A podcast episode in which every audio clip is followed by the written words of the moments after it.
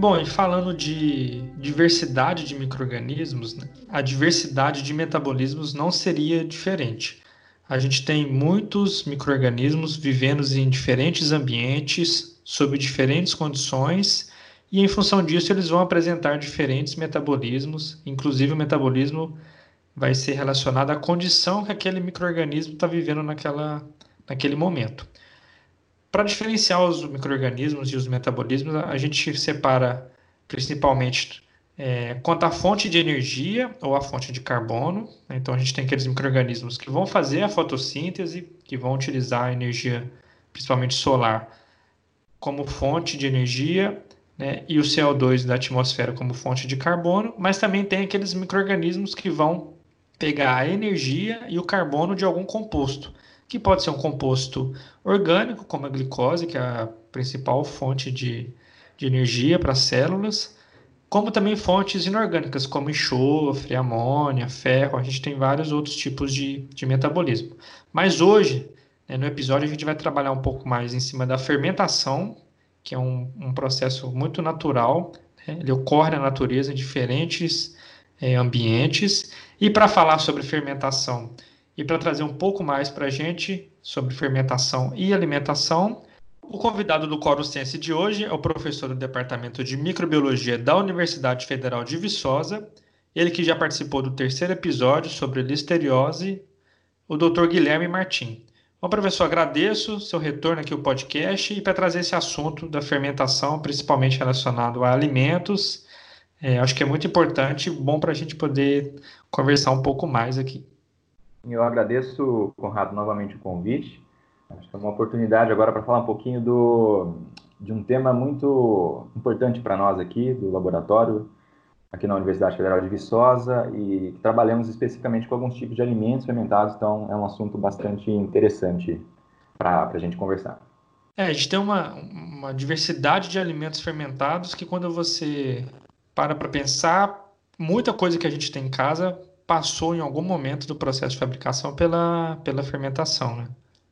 Sim, sim. É, nós temos mais de 3 mil tipos de alimentos fermentados e não existe uma cultura no mundo que não faça uso de pelo menos um tipo de alimento fermentado. Então, é realmente um, um, um grupo de alimentos muito importante, tanto culturalmente quanto economicamente falando, né? A gente vai tratar disso um pouco mais adiante, mas certamente todo mundo que está ouvindo, nos ouvindo agora nesse momento, faz uso pelo menos de um tipo de alimento fermentado. É, com certeza. E, professor, é, quais tipos de fermentação que a gente tem que é, que, des, que é desempenhada pelos micro-organismos e tem importância para a gente do ponto de vista de alimentos ou de processos naturais?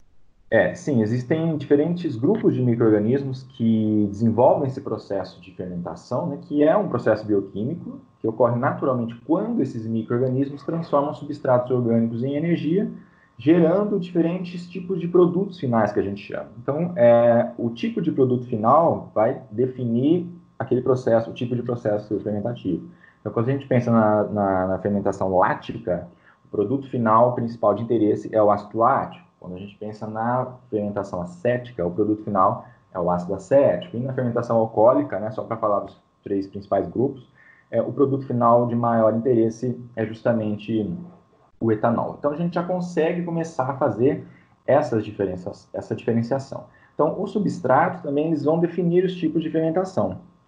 É, quando a gente pensa, por exemplo, na fermentação lática, a gente está pensando no uso de um substrato, de um carboidrato, que é a lactose, né, corresponde à lactose, gerando no final desse processo o ácido lático. Quem faz esse, essa fermentação lática são um grupo de micro-organismos que nós chamamos de bactérias láticas, ou bactérias do ácido lático. Exemplos de alimentos produzidos por esse tipo de fermentação são os mais comuns, né, são os mais lembrados, geralmente são os queijos e leites fermentados, como o iogurte, por exemplo. Né? Se a gente pensar nos micro-organismos, então, principais desse grupo, a gente está falando de lactobacilos, de lactococcus, leuconostoques, streptococcus, que são gêneros muito utilizados na produção desses alimentos fermentados láticos, que a gente chama, né? E aqui a gente já consegue diferenciar ah, dois tipos diferentes de metabolismo.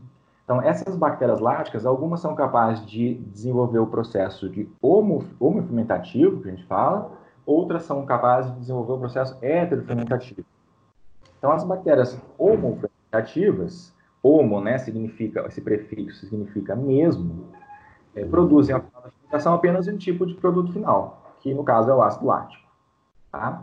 Então, para esses micro-organismos, principalmente, o principal efeito no alimento é a, é acidificação do produto. Né? Vai, vai é, atuar reduzindo o pH. Então, como exemplo de bactérias homofermentativas, né, ou homofermentadoras, é, existem os lactococcus, pediococcus, enterococcus e streptococcus, e alguns lactobacilos também que fazem a homofermentação, que nós chamamos. Um exemplo clássico é a produção de iogurte. Então, a gente tem Streptococcus thermophilus e Lactobacillus bulgaricus, que são dois micro-organismos homofermentadores. Tá? Professor, então só, só tá. interrompendo um pouco. Então, quando eu penso dentro da indústria, né, que tem aquele fermento para fabricação de queijo, ele é, é, na verdade, um inóculo microbiano. Exatamente. Aí, dependendo do tipo de produto que se quer produzir, você utiliza um ou outro tipo de fermento. Então, quando, né, por exemplo, antigamente na roça, ainda é um processo muito comum, mas de, de, de uma família ter uma, uma vaca para tirar o leite e produzir aquele queijo, aquela isca que ele utiliza ali também é esse microorganismo. É, é, se você pensa na produção artesanal de queijo, por exemplo, eles utilizam muito aqui em Minas Gerais, utilizam o pingo, né, que é aquele soro coletado que é rico em bactérias lácticas.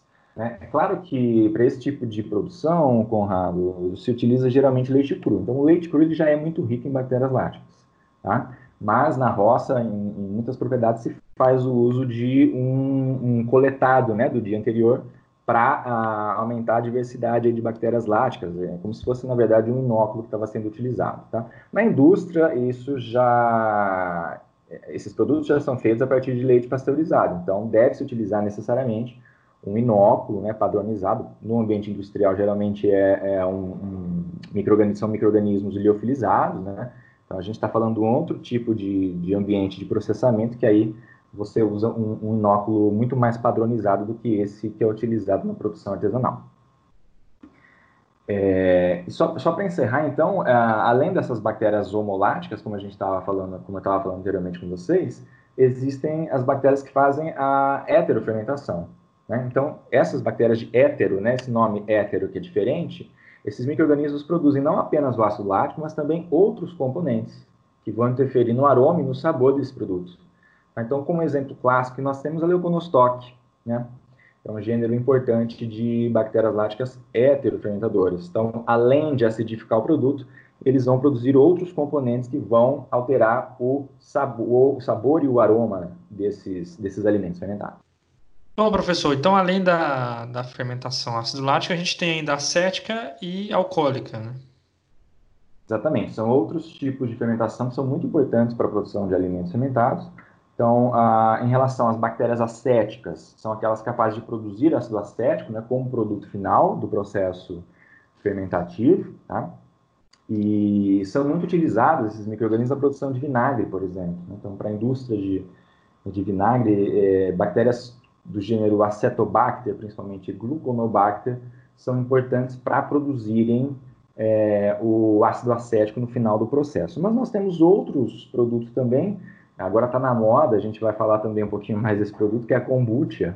É uma bebida à, base de chá adoçado fermentado, né? então tem um caráter acético também, porque essa bebida é rica em bactérias acéticas, então é um outro tipo de fermentação.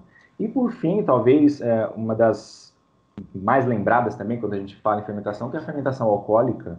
Né? Então, açúcares é, como glicose, frutose e sacarose, nesse tipo de fermentação, são convertidos em energia com produção de etanol e dióxido de carbono, né? que são os produtos primários que a gente chama. Outros produtos também são gerados a partir da fermentação alcoólica, isso vai depender do substrato, né? como aldeídos, ésteres, álcoois superiores, né? enfim, uma outra grande diversidade de, de compostos. Então, a gente está falando aí, principalmente, quando a gente pensa nesses micro-organismos, em leveduras. Tá? E Saccharomyces cerevisiae é, sem dúvida nenhuma, a levedura mais utilizada e o microorganismo mais estudado pela ciência até hoje, devido à sua grande importância para a produção de muitos alimentos fermentados consumidos e produzidos industrialmente, né? então tem um, um, componente econômico aí muito forte. Claro que existem outras leveduras, né? como Purveromyces, que é um outro gênero de, de levedura que podem ser utilizados né? pra, pra, pela indústria alimentícia e farmacêutica também. Nós temos outros, outras espécies de Saccharomyces, como Saccharomyces kefir, que é encontrado num, tipo de alimento fermentado também, que é o kefir, nós vamos comentar mais adiante, Cândida, Debariomices, enfim, nós temos muitas leveduras envolvidas no processo de fermentação e na produção de alimentos fermentados. Professor, só para situar quem está escutando, às vezes não, não vai associar, mas aquele fermento que a gente encontra, fermento biológico desidratado, que vende no supermercado, o saquinho, se a pessoa for olhar lá, possivelmente é o Saccharomyces cerevisiae. Então, para fazer massa, pão, pizza em casa, a gente vai acabar utilizando esse fermento biológico, que é essa levedura desidratada, né, liofilizada, e aí quando a gente ativa, coloca água e coloca uma fonte de, de carboidrato para ser fermentado, um açúcar, e ela vai reativar.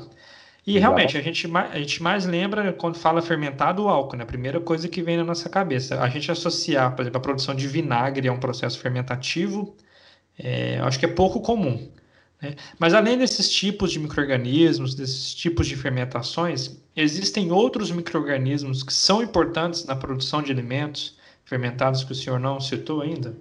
Com certeza, Conrado. É, quando a gente fala em alimentos fermentados, existem outros micro-organismos que não estão dentro dessas três classes que nós comentamos anteriormente, né? E que são muito importantes. Então, é, existe um, por exemplo, um alimento que não é muito comum, que é o natto. É um alimento japonês à base de soja e ele é produzido a partir de um bacillus, que é o bacillus natto, tá? É, outro exemplo de um outro microorganismo uh, importante, principalmente quando a gente pensa na produção de queijos, né? Brevibacterium lineens, as bactérias propiônicas, né? São também é, é, fundamentais para a produção de uma série de, de, de compostos de aroma e de sabor de alguns tipos de queijo, por exemplo. Existem outros microorganismos como micrococcus ou estafilococos, são muito comuns na produção de embutidos, né, quando a gente pensa na indústria de, de carnes fermentadas. Então, é, vocês veem que é uma grande diversidade né, de micro-organismos que podem ser e são empregados é, rotineiramente na, na produção de alimentos fermentados pelo mundo todo.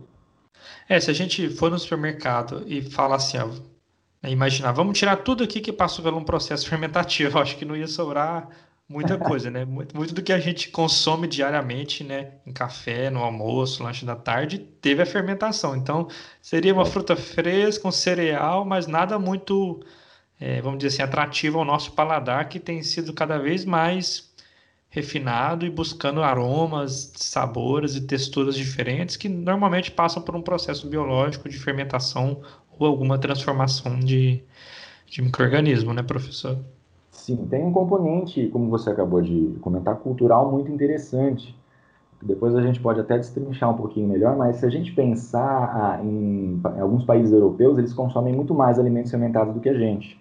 Né? Tem vegetais fermentados, principalmente, a gente pensa em chucrute, que é um, um, um, alimento muito comum na Alemanha, por exemplo. A própria França, que consome muito queijo, né? que é um exemplo clássico de, de alimento fermentado, mas alguns tipos de produtos que são mais ácidos, que tem um, um componente ácido mais forte, né, mais presente, o brasileiro ainda não está muito habituado com esse tipo de, de sensação, né, de padrão sensorial. Então, tem um componente cultural muito forte quando a gente fala da, do consumo de alimentos fermentados, mas, de qualquer maneira, nós consumimos é, uma grande quantidade deles. É, aí, só uma curiosidade, professor, é, do ponto de vista econômico, né? O senhor sabe qual é a média de consumo de queijo por ano na França? Que uma pessoa consome por ano? A média de consumo? É. Conrado, você me pegou. Não, eu, não, é, é, não, é só uma curiosidade. Não, eu sei, é só uma curiosidade porque a gente né, tem registros, né, que é em média 25 quilos, 25 quilos. de queijo por ano que, que uma pessoa consome. Aqui no Brasil a gente está né, próximo dos 5, né? então a gente tem. Né? É abaixo de 10, né? O consumo no Brasil é, é bem menor. Se a gente pensar, por exemplo, na Argentina, que acho que, se não me engano, está em torno de 10 a 11 quilos, é, é, um país muito próximo aqui nosso, né? E que consome muito mais que a gente. Então. É, e, É, só para é, completar, assim, isso tem feito com que muitas empresas né, de lácteos, laticínios da Europa tenham comprado empresas aqui no Brasil né, para expandir o mercado, porque né, em alguns países, como na França, a, a, o consumo já basicamente estagnou, já saturou, as pessoas não, cons não conseguem consumir mais, então não aumentam. Então, do ponto de vista econômico, essa questão cultural ainda vai estimular as indústrias aí para outros países, como no Brasil, em que existe um mercado que pode crescer muito mais ainda, em vista do tamanho da nossa população e desse hábito cultural de, de comer né, quase cinco vezes menos do que na França ou em outros países que tradicionalmente consomem mais lácteos principalmente Sim, tem, tem, muito, tem muito espaço né, ainda de, muito, muito, mercado a ser explorado. E eu acredito, Conrado, já que você está falando disso, eu acredito que a gente vai ter um crescimento muito grande é, em relação ao consumo de queijo no Brasil. Uh, eu tenho participado de alguns eventos que tentam é, alertar para a importância né, de se valorizar a produção artesanal de queijos no Brasil, então isso está ganhando um espaço muito grande. Então é um nicho específico que a tendência de crescimento, aí a gente já vê pelo própria, pela própria variedade, né, cada vez mais crescente de, de, queijos produzidos aqui no Brasil, então tem, isso tem ganhado uma visibilidade muito grande. Então eu acredito que vai crescer bastante esse consumo para os próximos anos. É, e a gente pensar também quanto à legislação, né, saiu no final de 2019 uma legislação nova com padrões né, de qualidade do, de produtos lácteos semelhante ao da União Europeia. Isso tem dois grandes impactos. Né? O primeiro é melhorar a qualidade do produto interno e o segundo é abrir fronteira de exportação, né? porque aquele padrão que já é utilizado na União Europeia, seguido aqui no Brasil, né? É, para você conseguir exportar são tratados mais econômicos, mas do ponto de vista de saúde, é, a gente já está caminhando para ter uma mesma qualidade. O que no Brasil é bom para a gente, mas é muito difícil porque né, a cadeia da produção de lácteos no Brasil é muito complicado, né? Tem muito pequeno microprodutor né, que vai produzir o leite ali para poder fornecer para um laticínio, então o transporte é complicado, a cadeia de distribuição é complicada porque o Brasil é muito grande, mas a gente tem visto cada vez mais é, um avanço é, do mercado e da legislação para melhorar a qualidade do produto né, e, por consequência, melhorar é, a visibilidade dos nossos produtos e o consumo interno também. Bom, professor, mas voltando um pouco para. Pra... Só lembrando, Conrado, é, acho que você está se referindo à RDC nova, né? Que foi, foi no final do ano, né? E isso vale para quando você está pensando numa produção industrial, né? Quando a gente pensa na produção dos pequenos, como você até comentou agora há pouco, é, a gente tem que lembrar também que foi publicado no passado o selo Art, né? Que ainda tem bastante discussão em cima disso, mas ele é mais voltado para a produção artesanal. Então, é, embora precise melhorar muita coisa, né, precisa afinar algumas coisas é, referentes a essa legislação, é, isso vem numa hora muito importante para o pequeno produtor, principalmente, né, para ele tentar ao menos se adequar a um padrão mínimo de qualidade para não ter problemas ali na comercialização dos seus produtos. É, só uma complementação assim. É, e também do ponto de vista né, de mercado, eu acho que o Brasil tem despertado nesse assunto alguns anos para cá, que é a, a, controlar a origem, né? Então no Brasil não se tinha muito. Você comprar, por exemplo, queijo Minas fabricado no Rio Grande do Sul, né? Então, é. queijo Minas, né? Esse nome você vai associar a produzido em Minas. Então já tem um, um, uma mobilização do mercado, da associação né, de produtores de queijo para poder colocar. Eu acho que no Brasil o primeiro que é de origem controlada é o da Serra da Canastra, mas outros. É, outros lugares já estão também ganhando esse título e separando o nome, né? Só pode ser produzido ali. Mas claro que tem muita gente que vai colocar queijo tipo Minas, né? Igual a gente compra tipo parmesão, mas é uma forma de segregar e dar valor àquela produção que surgiu ou foi melhorada em uma determinada região. Claro, e a gente tem, inclusive, agora os produtores, né, que são cadastrados, pelo menos da Serra da Canastra, já fazem uso daquela etiqueta de caseína, né? Já vem com a informação ali do produtor, na né, procedência, então você já encontra esses dados aí, é possível se fazer uma certa rastreabilidade do produto. Isso é muito interessante, eu acho que isso vai valorizar demais o produto. Com certeza, valoriza muito o mercado, né? Se você pensar aqui em outros países, né, é, isso já é muito estabelecido. Por exemplo, champanhe. É um tipo de vinho gasificado de uma região da França, né? É, queijo camembert, também é um queijo produzido no norte da França. Então, quando você vê aquele nome, você já sabe a qualidade, já sabe de onde é, né? Tem um valor agregado muito maior. E eu acho que no Brasil está despertando essa, essa importância de separar a origem do produto de uns dois, três anos para cá que eu tenho visto mais mobilização. Com certeza. Bom, professor, então voltando um pouco para os micro-organismos, assim a gente fala um pouco de economia, de cultura né, da produção, é, mas existem além desses micro-organismos também fungos filamentosos.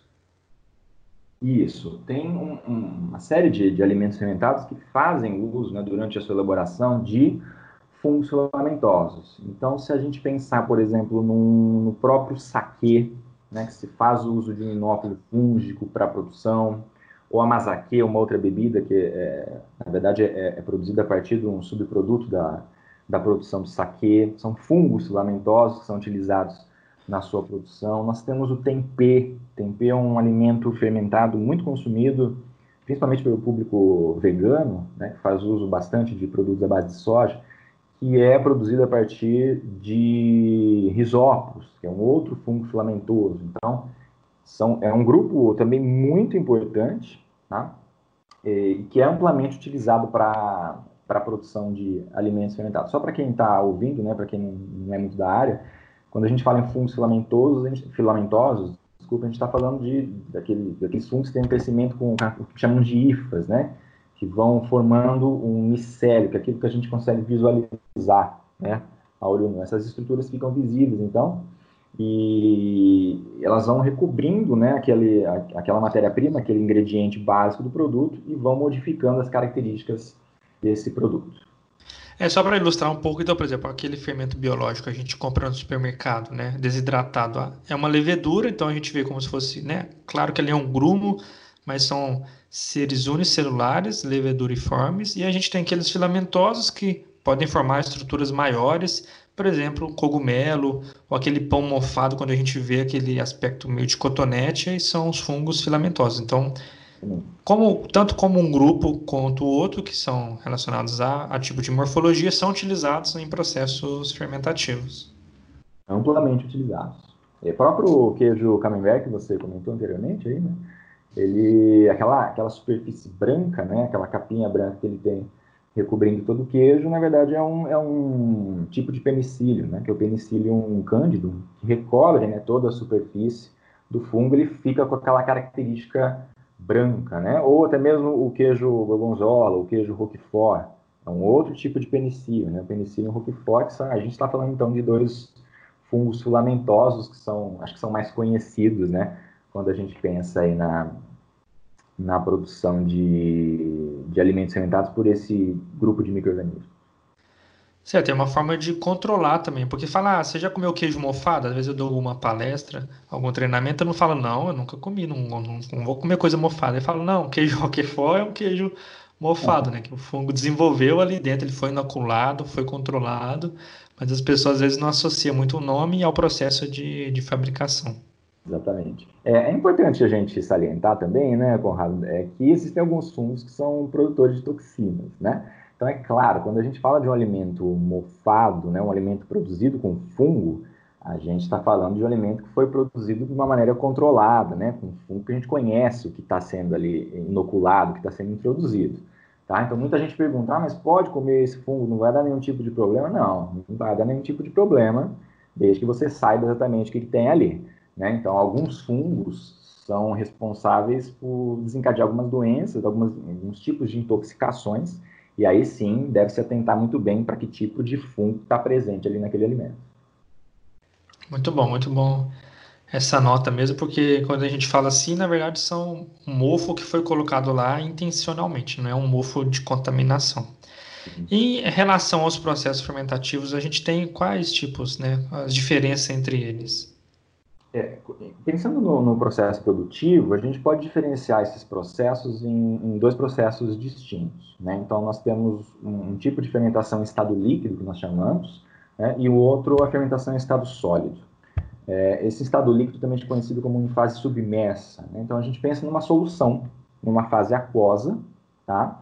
e ali aqueles micro-organismos presentes vão fermentar aquele substrato nessa fase aquosa. Isso é observado, por exemplo, a produção de kombucha, para a produção do chá fermentado. Né? Um outro tipo de processo fermentativo é a fermentação em estado sólido, que a gente chama. Né? Aí, nesse caso, é, eu estou usando uma matéria-prima, um ingrediente com uma menor disponibilidade de água. Então, se eu pensar, por exemplo, na produção de tempê, que é um, aquele alimento à base de soja, o substrato é a soja, né? Então, o, o microorganismo ele vai crescer e vai ali se multiplicar na superfície desse substrato sólido. Então, e isso tem um impacto em, em um ambiente industrial muito é, importante, né? Então, são parâmetros, são padrões que devem ser controlados de maneiras distintas quando a gente pensa no, processo de produção de um alimento fermentado. Certo. É, então a gente tem né, essa fermentação que pode ser no ambiente aquoso, no ambiente sólido, e aí, de acordo com o tipo de matriz ou de alimento que a gente vai querer, a gente tem que controlar as condições diferentes. Porque eu imagino para você fazer a fermentação de um alimento né, uma base sólida, é, é mais difícil você controlar em toda a extensão daquela matriz a temperatura né, e outras características em relação a um, a um alimento de base líquida. Né?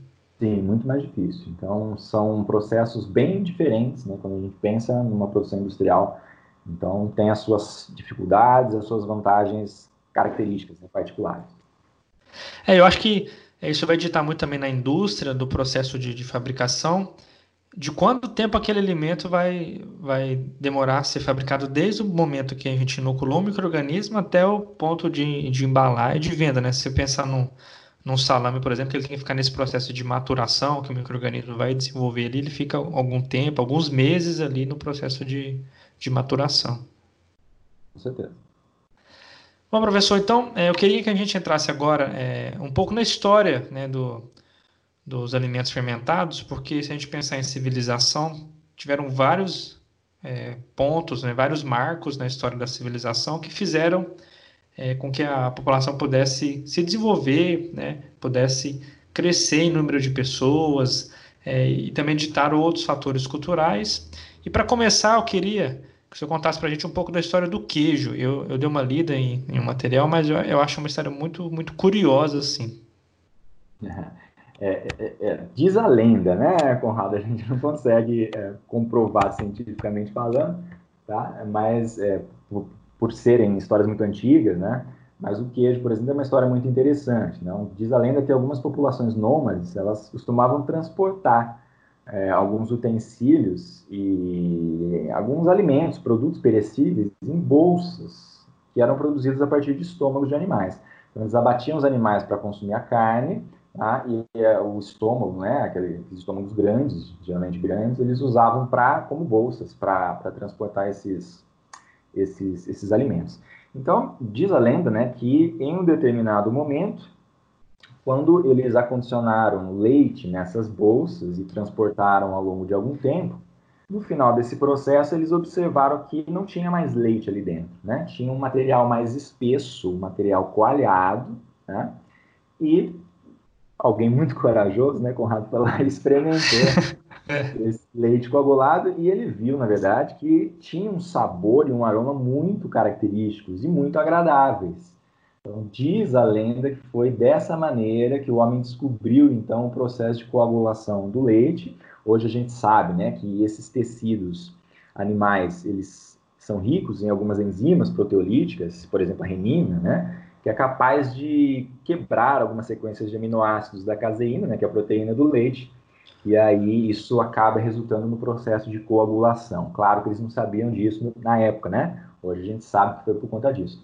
Mas desde muito antigamente já, e isso é só um exemplo, essa história do queijo é só um exemplo, a gente tem outras histórias de outros alimentos que foram descobertos de uma maneira assim, vamos dizer, ao acaso, né? Observando ali uma modificação natural é, eles entenderam que algum processo estava ocorrendo ali e que isso gerava um produto com um sabor e com um aroma muito agradável. É, eu acho que grande parte, né? É, inclusive hoje a gente faz ciência de observações de coisas que acontecem na natureza, a gente isola para poder descrever mais o processo, mas são coisas que acontecem é, de forma natural e a gente tende a melhorar, a beneficiar como são os processos de produção. E professor, quando né, veio essa questão da história do queijo, é, eu pesquisei um pouco sobre a história do pão, né, e tem um artigo que eu vou colocar na descrição do, do episódio, né, e também vou postar algumas fotos depois no Instagram, que, que tem bastante material, falando que o pão surgiu há 14 mil anos, né, os primeiros registros, né, como se fossem alguns fósseis, na região da Mesopotâmia, onde hoje fica a Jordânia, né, que seria um pão semelhante ao que a gente tem hoje, que é um pão sírio, que é um, um pão bem rudimentar, né, que é a base de farinha e de água. Uhum. E eles viram é, que tinham ali, né, a partir de microscopia, algumas estruturas vegetais. Né? Aí eles foram ver depois que são espécies semelhantes ao trigo e à aveia. E tinha uma massa com algumas bolhas características semelhantes a processos fermentativos. Então, fizeram datação desse material. Então, os primeiros registros de pão para a civilização datam de 14 mil anos. Se você pensar que hoje é praticamente a base da alimentação né, do mundo inteiro, todo, todas as culturas tratam e, e usam o pão de forma é, basicamente igual, né, como um alimento primordial, tem fatores culturais, mas é, é um processo que surgiu então há muitos anos e a gente tem é, beneficiado isso, melhorado, fazendo pão diferente, mas a base é a mesma: a farinha, a água é, e aí um fermento para poder fazer o processo de, de fermentação. Isso, exatamente. É, é, interessante nessas histórias, né, essas teorias de surgimento, que nos remetem a, a tempos muito longínquos. Né? Então, se a gente pensar 14 mil anos, né, muito até antes do advento da agricultura. Né? Então, isso, é, é, alguns trabalhos têm também é, discutido né, em relação à importância da, da produção de pães ah, para o desenvolvimento da agricultura, que até então se achava que a, a, o, o, desenvolvimento da agricultura em si teria proporcionado a produção de uma série de alimentos. Hoje a abordagem já mudou, essa lógica é meio que invertida. Né? Alguns é, historiadores, estudiosos, eles é, acreditam que, na verdade, pela necessidade de se produzir alimentos, é que desenvolveu-se a agricultura. Então é meio que uma lógica invertida. Né? No caso dos pães, por exemplo, é claro, né? É, a época não se sabia do, do, do papel dos micro-organismos, então eles precisavam ah, modificar, tratar aquele trigo, a cevada, enfim, o, o, o grão, é, molhar, né, fazer uma demora desse grão para facilitar a mastigação e a absorção, né, triturar esse, esse, essa matéria-prima para facilitar a digestão, então adicionavam água para fazer esse processo, né? depois o processo de assamento para melhorar a textura também e o sabor, mas os micro-organismos têm um papel imprescindível nesse processo também. Tá? Esses micro-organismos eles estavam presentes ali no ambiente e, de uma certa maneira, entravam na composição desses alimentos. Né? Então, a, a história do pão também é muito interessante nesse sentido. É uma prática muito antiga, né? como você próprio comentou desse, desse estudo que foi publicado, acho que foi publicado recentemente esse estudo, né? passado, 2018 né? o artigo. 2018, 2018, né? Então, assim, é, vários, ao longo do tempo a gente vê algumas mudanças, algumas teorias diferentes, tá? mas essa, particularmente, eu acho muito interessante, porque demonstra né, essa capacidade do homem também de, a partir da observação de um processo natural, que ocorre naturalmente, ele entende que ele pode modificar aquele produto e gerar né, uma série, uma, uma grande diversidade de produtos diferenciados. É claro que é uma grande especulação, mas é, não existe, né, né, nunca li material relacionado a isso, mas pode ter sido a motivação em que o homem deixou de ser nômade a partir do momento que ele entendeu que aquele cereal poderia ser transformado, ele conseguiria plantar aquele cereal e aí iniciou a agricultura e aí a gente pode ter, às vezes, deixado de, de ser nômade em função do pão. Claro que eu estou especulando muito aqui, não tem nenhum relato histórico questão disso, mas se a gente entender por esse caminho que pode né, ter acontecido, o microorganismo, né, esses microorganismos fermentativos podem ter feito com que a agricultura nascesse é, nessa região aí da, da Mesopotâmia. Com certeza. É, só chamar a atenção uma coisa interessante que eu me lembrei agora, quando você falou agora aí da, de como o homem foi modificando o pão ao longo do tempo, né? É, atualmente a gente vê, na verdade, uma tendência de retorno à origem, na verdade. Né? Se a gente pensar hoje na produção de pães artesanais, tem ganhado muito espaço, né? Tem muita gente produzindo pão artesanal, padarias artesanais ganhando dinheiro em cima né, de um produto tão milenar, né, de um produto tão típico, tão clássico como pão, é, eu vi uma frase uns tempos atrás, estava lendo um material sobre isso, uh, umas duas semanas atrás, e, e vi uma frase muito interessante que era assim: o futuro do pão está no seu passado. Então, na verdade, a gente está retomando um pouco né, de trabalhar de uma maneira um pouco mais rústica o pão, né, com uma farinha mais integral. Né? A gente foi, durante a Revolução Industrial, né, nos anos seguintes, trabalhando com refinamento da farinha, sempre utilizando farinha branca, então o pão ficou muito padronizado, né? Hoje a gente vê uma tendência de retorno a essa origem, pães mais rústicos, né? Com sabores diferenciados desse pão branco de padaria que a gente come, ou de, de pão de, de indústria, de supermercado, né? Então é muito interessante a gente pensar que a gente desenvolveu tecnologias para modificar tanto esse produto e hoje a gente está, de uma certa forma, voltando a um pão um pouco mais original, um pouco mais rústico.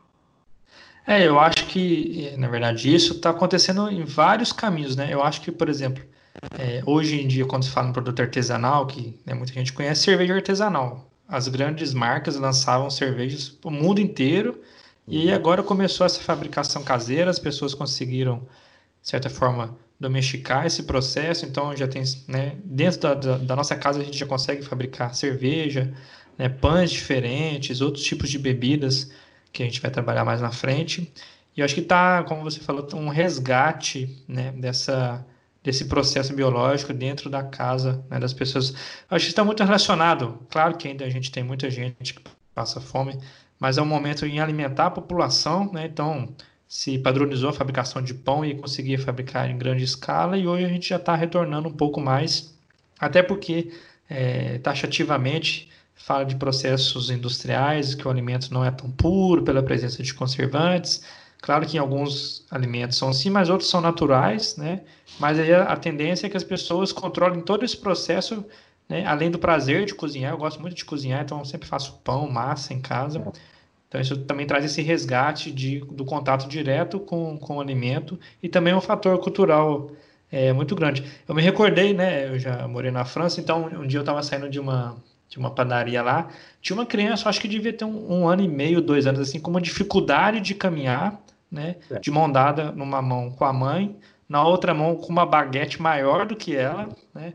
Cuidando para aquilo não arrastar no chão e comendo a outra beirada da, da baguete. Então, do ponto de vista cultural, aquele estereótipo deles com baguete, né? foi assim que eu mudei. Me veio muito à mente, assim, uma criança carregando uma baguete maior do que ela e comendo aquilo pela rua fora.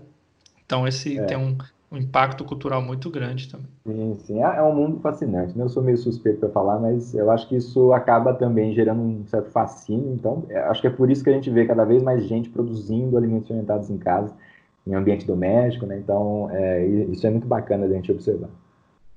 Com certeza. E professor, quando a gente fala da história do queijo, história é, do pão, eu quis pesquisar um pouco sobre é, aqui no Brasil qual é o primeiro registro que a gente tem de algum alimento, né, que foi passou pelo processo fermentativo. Então, nas minhas buscas, né, eu estava pesquisando e aí eu encontrei né, um trecho da carta de Pero Vaz de Caminha, que era um como se fosse um, um um escritor da época né, das, das, grandes colonizações, né? E aí ele escreve uma carta é, para o rei Manuel I, que na época era o rei que né, financiava essas expedições. Né? E aí eu vou ler um trecho aqui da carta só para a gente poder trazer um pouco à tona essa discussão da fermentação como processo, né, do ponto de vista indígena né, e aqui no Brasil. Então a carta é assim: ó, posto que o rei Mor, né, que no caso era Pedro Alves Cabral, né, o capitão daquela, daquela missão, né, é, desta vossa frota, e assim os outros capitães escrevem a vossa alteza, que era o rei Manuel I, a nova do achamento dessa vossa terra nova, que ora nessa navegação se achou. Que é aquela teoria né, que eles iam para a Índia e acabaram encontrando aqui no Brasil. E aí a, a carta continua assim. Nesse dia, a hora de véspera, ouvemos vista de terra, primeiramente de um grande monte, muito alto e redondo, e de outras serras mais baixas ao sul dele, e de terra de chã, como grandes arvoretos, ao monte ao alto, o capitão, que era Pedro Alves Cabral, colocou o nome de Monte Pascoal. E a terra, terra de Vera Cruz, que posteriormente veio se tornar o nome de Brasil. E o capitão Mor mandou em terra Nicolau Coelho, que era um dos assessores dele. É, e quando ele desembarcou na terra, começaram acudir pelas praias homens, que eram pardos, todos nus, sem coisa alguma que lhe cobrissem a vergonhas. Né, que é, esse é um trecho muito famoso.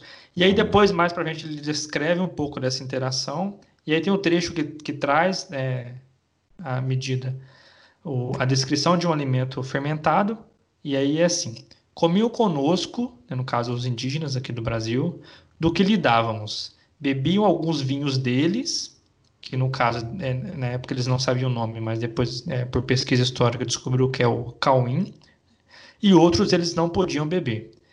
Mas parece-me que vos avezarem, né, que se eles acostumarem, é, o beberão de boa vontade. É porque na carta descreve que eles ofereceram vinho para os indígenas, eles não quiseram beber, não gostavam daquilo, mas ele fala que, à medida do tempo que eles foram se acostumando, eles poderiam beber, porque era muito semelhante né, à bebida que eles tinham.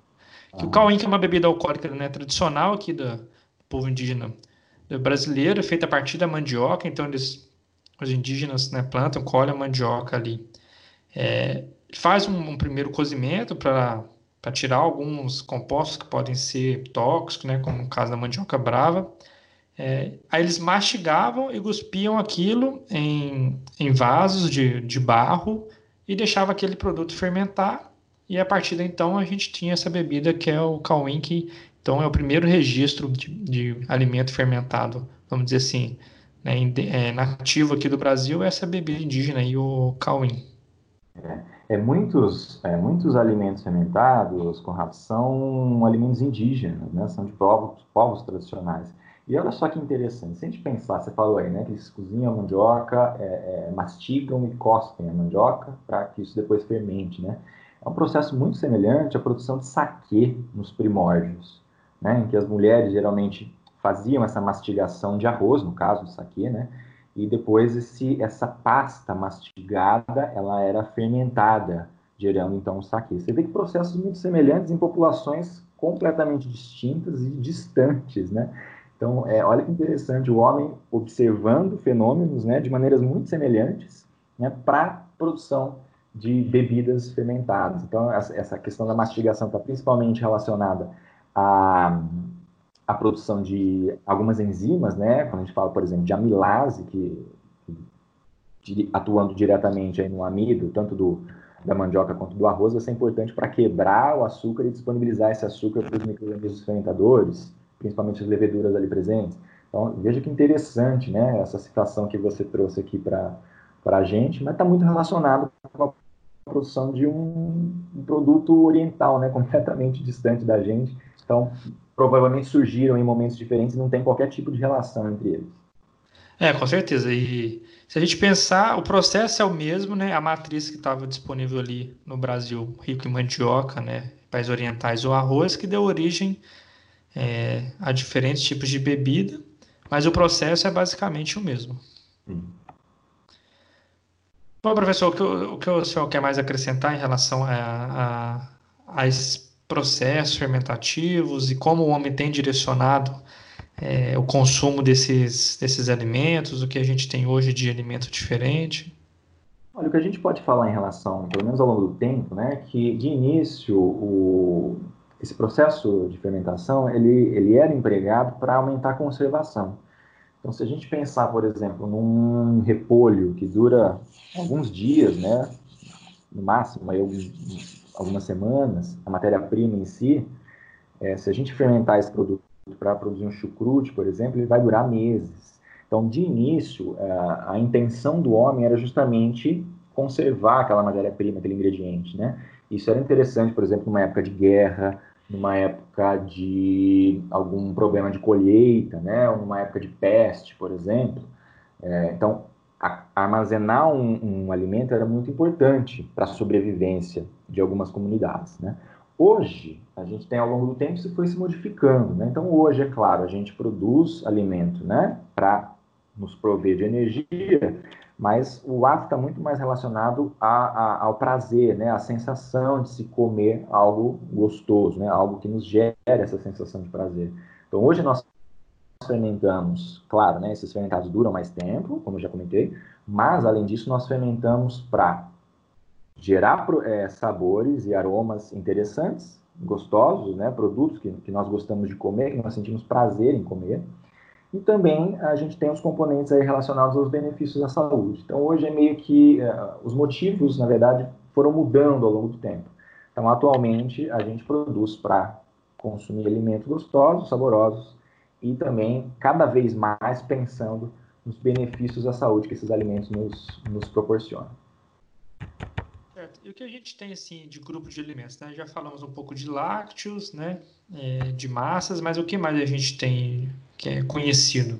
É, são, tem, existem muitos alimentos que não são muito conhecidos, né? Os lácteos, com certeza, são os mais famosos. Então, a gente tem queijo, né, iogurte, leite fermentados. O kefir é um deles, né? A gente pode até falar um pouquinho mais dele mais adiante. Nós temos vegetais fermentados, chucrute, que eu acho que é o mais, talvez, um dos mais conhecidos dentro dos, dos vegetais folhosos fermentados, que é de origem alemã mas nós temos também o kimchi, ou kimchi, que é um, um produto fermentado coreano. É, dentro dos vegetais também a gente tem o chocolate. Muita gente não sabe que o chocolate é fermentado, né? mas o chocolate, ele, a amêndoa, ele é um processo, né? um, um, um produto obtido a partir da fermentação da polpa do cacau. É, se a gente pensar em leguminosas, a soja certamente é o mais, é o mais utilizado, então a gente tem o tempê, que é um produto indonésio muito interessante, a base de soja, o natto, que é um produto japonês, eu já comentei sobre ele aqui lá no início. Temos as bebidas, é claro, né? Cerveja, vinho, cachaça, enfim, uma série de bebidas alcoólicas, mas nós temos também a kombucha, que é uma bebida que tem ganhado cada vez mais espaço aí no, no, nos mercados pelo mundo afora. E quando a gente pensa também em cereais, aí a gente pensa nos pães, especialmente os pães de fermentação, natural que estão, estão tanto na, na moda. Então a gente costuma é, dividir os alimentos em, a, a partir da sua matéria-prima, né, do tipo de matéria-prima, em lácteos, vegetais, ah, enfim, essa grande diversidade de, de possibilidades que nós temos para produzir diferentes tipos de alimentos fermentados.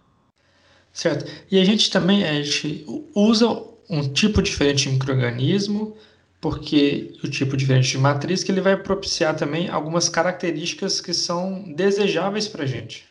É, exatamente. É, é interessante observar né, que o, o, a arte de se fermentar está muito relacionada ao controle do processo. Se você deixar aquele produto fermentar demais, você vai ter um produto muito ácido, né, ou com gosto que não é agradável, né? Então você vai ter um efeito indesejável nesse produto. Então, a arte de fermentar adequadamente um, um alimento é você saber quando interromper, para que você fique só com esses aspectos, né? Só com esses sabores desejáveis, com esse aroma e com esse sabor gostoso que a gente tanto aprecia nesse, nesse tipo de produto. E aí existe um componente cultural muito, muito forte, né? Então aqui a gente tem no Brasil de repente, por uma questão de colonização, né, nós somos colonizados pelos portugueses, que consomem muito açúcar, né, os doces portugueses são muito famosos por serem muito doces, né, por levarem muito açúcar. Então, nós temos esse componente de cultural é, importante. Além disso, nós somos os maiores produtores, um dos maiores produtores de açúcar do mundo, né? Então, é uma commodity que tem um fácil acesso aqui para a gente. Então, a, a a gente tem uma preferência, uma certa preferência no geral, a população brasileira, por alimentos um pouco mais adocicados, né, quando a gente pensa em uma cultura gastronômica. É, então, muito, alguns alimentos fermentados não são tão apreciados aqui no Brasil porque tem um componente de acidez maior. Né? Então, o brasileiro às vezes sente um, uma coisa mais ácida em um alimento, ele já tocha o nariz, né? já faz uma, uma certa cara feia ali. Mas isso está relacionado muitas vezes com o hábito, não está acostumado né? a, a com essa sensação, né? com, essa, com essa acidez um pouco mais acentuada, que é característica de boa parte dos, dos alimentos fermentados. E é interessante a gente levantar que é uma, é, é essa questão é muito de hábito mesmo. Né? Então, o, o, ser humano ele, ele é muito plástico, né? ele vai modificando muito essa construção do gosto que a gente fala ao longo do, do tempo. Então, se você pensar no alimento que você consumia quando criança, certamente você vai pensar num doce, né, que te remete a, a, uma lembrança da mãe, a uma lembrança da avó, né, tem esse, esse componente emocional é, bastante forte. Tá? Ao longo do tempo, você vai amadurecendo e você vai adquirindo gostos gosto né, por outros tipos de produtos. Então, se a gente pensar é, nessa característica do ser humano de se adaptar, né, é, você vai construindo ao longo da, da sua vida é, gosto por, por coisas diferentes. Por que eu estou falando disso, Conrado? Porque é, eu costumo fazer algumas dinâmicas em aulas, né, em palestras, eu levo alguns alimentos fermentados para os ouvintes né, experimentarem e eu vejo muito cara feia. O pessoal torce muito nariz para alguns alimentos, mas eu falo, ó, brinco com eles, se você experimentar esse mesmo produto daqui um ano, daqui dois anos, ou até um pouco tempo mais, né? Certamente a sua reação vai ser um pouco diferente. Por quê? À medida que você vai entrando em contato com aquele produto, com aquela, com aquela sensação, né, que no início era um pouco estranha, quando você vai se acostumando com isso, né, você vai desenvolvendo um gosto por aquilo. Então, é, eu sempre falo isso para os alunos ou para os ouvintes aí dos eventos que eu participo, né? se deixem experimentar, né? Vão provando ao longo do tempo, né? Certamente vocês vão adquirir o hábito de consumir um alimento um pouco mais ácido, né? Ou com um componente ali de, de sabor diferente que a gente não está tão acostumado. Acho que isso é muito cultural, né? A gente vem de acordo com aquela alimentação infantil da família ali, você acaba criando um paladar para aquele determinado tipo de alimentos e aí você é, reeducar seu paladar é um pouco difícil. É, não tem muito a ver, mas, por exemplo, é, quando eu parei de tomar café com açúcar, né, é, historicamente, no Brasil toma muito café com açúcar, é, é muito difícil, né? Mas depois, né, já tem anos que eu tomo sem açúcar, você acostuma, você tem outros, um outro paladar, você consegue diferenciar melhor um tipo de café do outro. Então, são coisas que a gente tem que ir incluindo na nossa cultura particular, né, como você disse aí, se permitir experimentar outros sabores. É uma questão de hábito, simplesmente. Com certeza. É... E, professor, os principais é, alimentos que a gente tem hoje. Eu lembro que cinco anos atrás eu ia no mercado, na seção de, de bebidas, assim. Eu não via muita coisa de fermentado. Hoje em dia já tem várias marcas, vários rótulos de algumas bebidas. Eu queria que a gente comentasse um pouco sobre elas aqui. Olha, a Conrado, eu acho que a gente pode destacar alguns alguns alimentos que têm ganhado né, é, mais visibilidade. Um deles é o kefir, tem muita gente que consome já kefir, que produz inclusive kefir. Não sei se você conhece, para quem está ouvindo e não conhece, o kefir é um tipo de leite fermentado, né? E ele é diferente do iogurte. Tem gente que fala que o kefir é um tipo de iogurte. Não, né? O kefir tem os seus micro-organismos específicos. o sabor e o aroma são diferentes, né? Se você experimentar e tiver um pouco mais de atenção. Então, o que é interessante, para produzir o kefir, você precisa de um inóculo, né? E, na verdade, são grãos de kefir que a gente fala, são parecidos com uma couve-flor. Não sei se você conhece, Conrado já viu, mas são estruturas que a gente consegue, né? É, manipular, podem ser maiores ou menores, é, mas geralmente fica em torno de 3 centímetros, esses grãos de kefir, e você adiciona, então, esses grãos a uma nova quantidade de leite, geralmente de 5 a 10%, e deixa esse produto fermentando né, de um dia para o outro, se a gente pensar num, num ambiente de produção doméstico. Né? Depois você pode envasar esse leite fermentado e maturá-lo né, sob refrigeração durante mais 24 horas para você ter uma, a, a, uma intensificação ali da complexidade de sabor. Então é uma bebida bastante interessante. Que a gente tem ali principalmente no kefir? Lactobacillus kefir, temos algumas espécies de leuconostoque, lactococcus, lactobacillus, kefiranofaciens, é um outro microorganismo característico do produto, né? Nós podemos ter algumas leveduras, como Cluiveromyces, é, Saccharomyces kefir, pode ter também Saccharomyces cerevisiae e, eventualmente, uma bactéria cética, como a Cetobacter. Então, é, isso produz um, um, um, leite fermentado com uma característica de sabor e de aroma bem peculiares, né, bem típico desse, desse produto. E é interessante que existem alguns benefícios à saúde atribuídos ao consumo de kefir, né? A bebida é considerada uma probiótica, né? quando a gente fala em probiótica, a gente está falando de micro-organismos vivos que são capazes de conferir benefícios né, quando ingeridos em quantidades adequadas. Além de ser um probiótico, ele auxilia na redução de colesterol, no controle do peso corporal e alguns estudos também têm evidenciado é, em modelos animais ah, o potencial anticâncer do consumo prolongado de kefir, né, do consumo frequente de kefir diariamente. É, eu conheço o kefir assim, e eu acho que é engraçado até culturalmente, né? Que é sempre alguém que vai te passar essa, essa cultura inicial para você começar a fazer na sua casa, e aí depois você passa para uma outra pessoa, né? Eu acho que não, nunca vi um inóculo comercial assim que você consegue de É, repente comprar no mercado. geralmente é, é esse sistema de, de, de transferência de mudas, né? Que a gente fala, doação de mudas. Isso acontece também com outro produto, que é a kombucha. Não sei se você conhece, Conrado. É, a kombucha, ela tem ganhado bastante mercado, então, se você pegar uns três anos, acredito, atrás, você não via isso no mercado. Hoje você vai em qualquer supermercado ali de, de médio porte, você já encontra diferentes marcas de kombucha para comprar. Mas muita gente produz em casa kombucha também a partir de uma muda, né? Como a gente estava comentando ali, semelhante a kefir. É, e a kombucha, então, para quem não conhece, é uma bebida ah, produzida a partir da fermentação de chá, chá adoçado. Né? Para produzir kombucha, tem que usar o chá de Camellia sinensis, que é o chá verde ou chá preto, né? ou as variedades desses tipos de chá.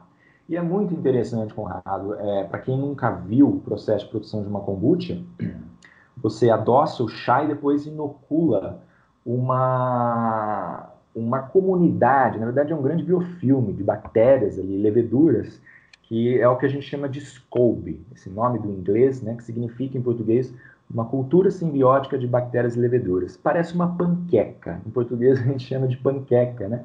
Então é uma panquequinha assim, você consegue manipular, e ela é basicamente de celulose. Então você adiciona essa panqueca num novo lote de, de chá adoçado e mantém esse chá fermentando ali geralmente durante uma semana é, e depois, ao final desse processo, você pode saborizar esse chá, adicionando uma fruta, um suco de uma fruta, por exemplo, e deixa isso maturando durante mais, fermentando durante mais uns 3 ou 5 dias. E o grande barato dessa bebida, Conrado, é que é, é, algumas pessoas se referem a ela como refrigerante natural, né, porque é uma bebida bastante gaseificada.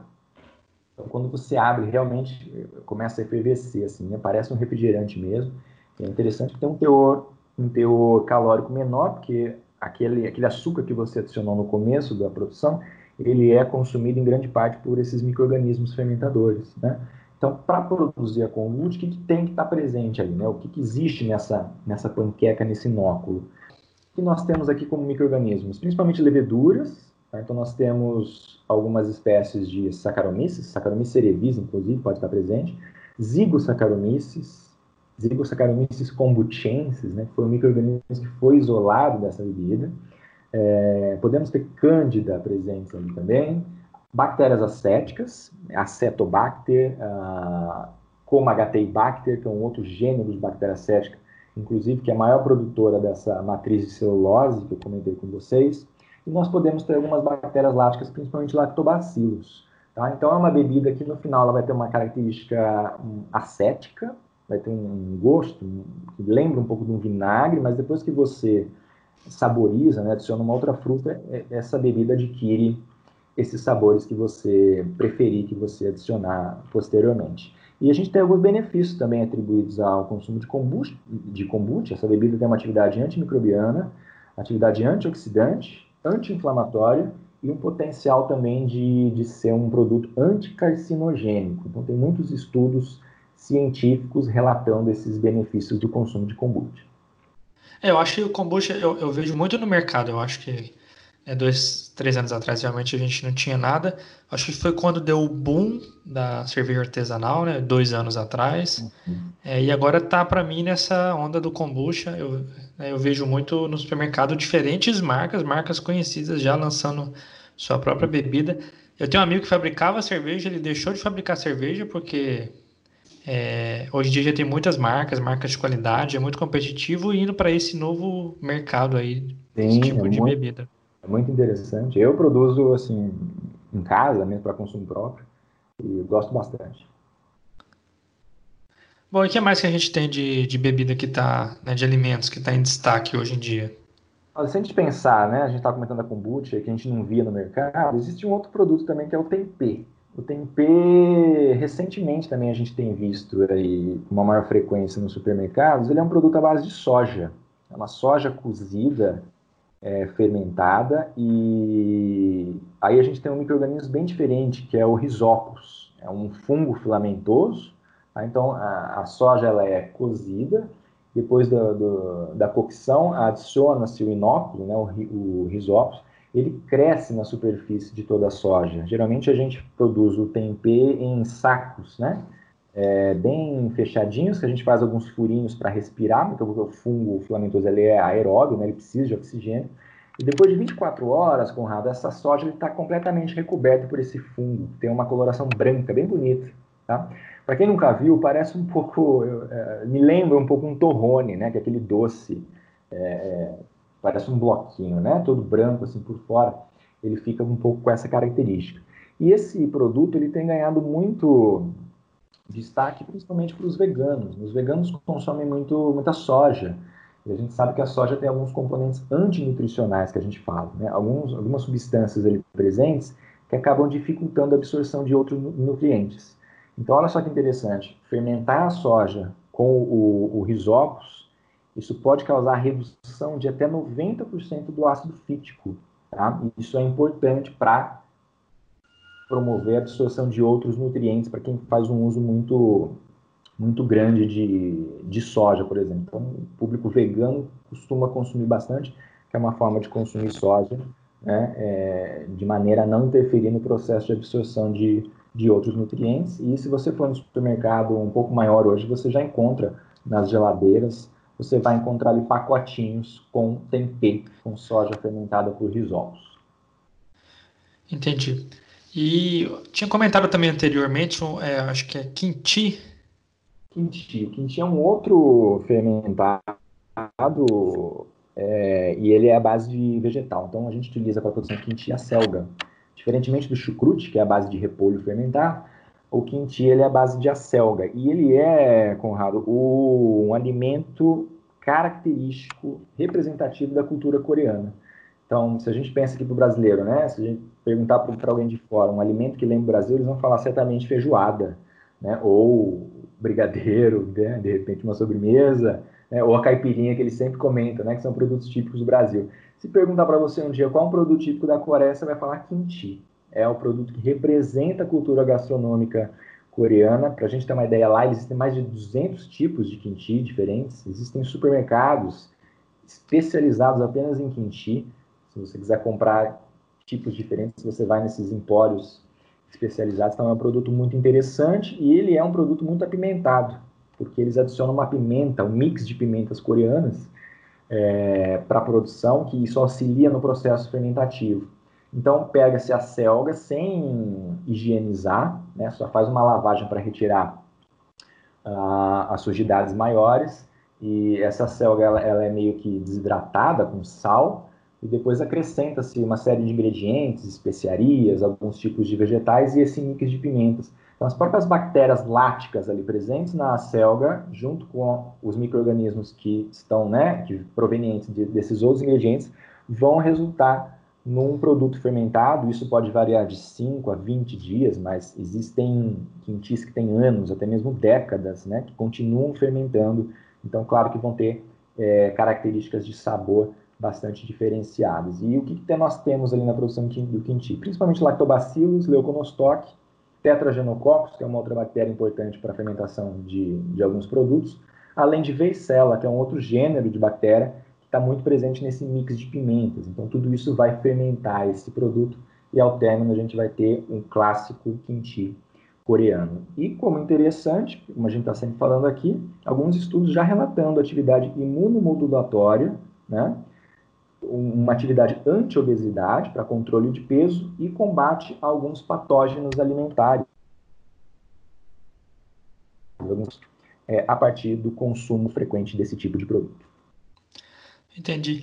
Professor, e só de curiosidade, assim, se eu quiser é, fazer algum desses alimentos em casa, hoje eu consigo fazer? Sim, hoje está cada vez mais fácil porque a gente tem inóculos, de uma certa forma, um acesso mais fácil. Então, se você for alguma loja de produto mais natural, que vende coisas naturais, algumas lojas já vendem alguns inóculos, né? Ou você pode entrar em alguns grupos, né, em redes sociais, existem grupos de fermentadores, e eles cedem muitas vezes esses, esses inóculos. Se você quiser produzir uma kombucha, produzir um kefir, você entra em contato, claro, né, tem que saber a procedência, tem que checar antes, né, se, se a pessoa já fornece para mais gente, né, se não teve nenhum tipo de problema, mas é cada vez mais fácil produzir isso em ambiente doméstico. O que, que eu deixo como dica, Conrado, para quem quer produzir, é sempre aqueles cuidados básicos, né? Matéria-prima de boa qualidade, então leite de boa qualidade, se for produzir um queijo, é, um, um, se for produzir kombucha, usar um chá bom, né, de boa qualidade, se for produzir um chucrute ou kimchi, comprar vegetais também que estejam íntegros, né? e que estejam sãos, de uma certa forma, né? A qualidade da matéria-prima é muito importante. A água utilizada sempre, né? Água potável, né? água de qualidade para a produção e aqueles cuidados básicos de boas práticas que a gente fala, né? Higiene pessoal, as mãos limpas, os cabelos sempre presos, né? Evitar usar acessórios e adereços. É, também tem um cuidado especial com a corrente de ar, né? muitas vezes a janela aberta ali próxima pode carregar esporos, isso pode contaminar com alguns tipos de fungos e os utensílios também sempre limpos e sempre bem higienizados. E aquela máxima que vale para todo mundo que quer fermentar em casa. Fique atento aos sinais, né? Se você perceber alguma mancha ou algum odor estranho naquele alimento, descarte, né? Comece de novo. Né? Qualquer indício de contaminação, uma colônia com uma coloração diferente ou um aroma lembrando alguma coisa estragada, né? Um aroma diferente daquele produto que você está esperando a recomendação é sempre descartar e começar de novo esse processo. Perfeito, eu acho que eu vou tentar fazer algum desses aí, depois eu te envio eu ou te peço ajuda para poder. É. Eu gosto muito de fazer massa em casa, assim, sempre faço pão, pizza, mas é, bebida nunca, nunca, nunca fiz, vou tentar fazer. Professor, no caso da kombucha, se eu comprar né, kombucha no, no, supermercado, a partir daquilo eu consigo fazer em casa já ou eu preciso de uma outra Sim, fonte? Dá para fazer. Não, não, dá para fazer a partir da, de uma bebida comprada. O problema, assim, de você começar a fazer do zero, Conrado, é que você precisa de um tempo muito maior numa primeira fermentação. Então, se você comprar uma kombucha no supermercado, aquela primeira fermentação que você fizer, ela vai durar ali em torno de 21 dias. Para que você tenha um chá bastante fermentado novo, para você produzir em maior quantidade, né? E para você também ter aquela panqueca. Se você comprar aquela sua kombucha né, no supermercado e inocular uma nova quantidade de chá, você vai ver na superfície crescendo uma comunidade de micro-organismos ali. Isso vai demorar mais tempo, claro. Como eu falei para você, pode durar em torno de três semanas. Mas é possível, sim, produzir a partir de uma, de uma kombucha industrial. Entendi. Muito legal. Bom, professor, é... eu queria só que o senhor falasse um pouco do laboratório, né, as áreas de pesquisa que têm sido é, tidas dentro do, do, do laboratório, é, material de divulgação, onde a gente pode encontrar algum material de divulgação seu? Sim. Nós estamos aqui na Universidade Federal de Viçosa, né, Conrado, como você já comentou, é, e eu atualmente coordeno o FERMICRO, que é o Laboratório de Microbiologia de Produtos Fermentados. Então, a gente trabalha com alguns tipos de alimentos fermentados. O enfoque é, é microbiológico, né, sempre na no papel dos micro-organismos na, na, na, produção de, de, desses alimentos fermentados. Então, para quem quiser conhecer um pouquinho mais do, do, nosso trabalho, a gente tem uma página no Instagram e no Facebook. É só procurar lá FERMICRO, FER de fermentação, né, e micro de microbiologia, tudo junto, fermicro.ufv.